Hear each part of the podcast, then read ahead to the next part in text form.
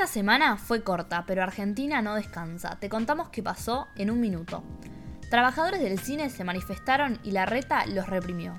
Formalmente nos adherimos a la Ruta de la Seda. Se anunció que 1.500 escuelas rurales de la provincia de Buenos Aires tendrán internet digital para el fin de este año. Cava accedió ilegalmente a los datos biométricos de 7 millones de personas. Guzmán está estudiando un esquema para grabar los ingresos extra que obtienen los agroexportadores. Cristina dio un hermoso discurso en el CCK. En nuestro Twitter pueden encontrar algunas frases. El país volverá a producir cobre. El gobierno define un proyecto para formalizar a 8 millones de personas y a su vez lanzará un bono para trabajadores informales y monotributistas. Se analiza otorgar un bono a los jubilados que cobran la mínima. Nosotros somos la JPB, quienes te informan sin hacer operetas. Unite a nuestra comunidad de Discord para poder leer la agenda de forma extendida.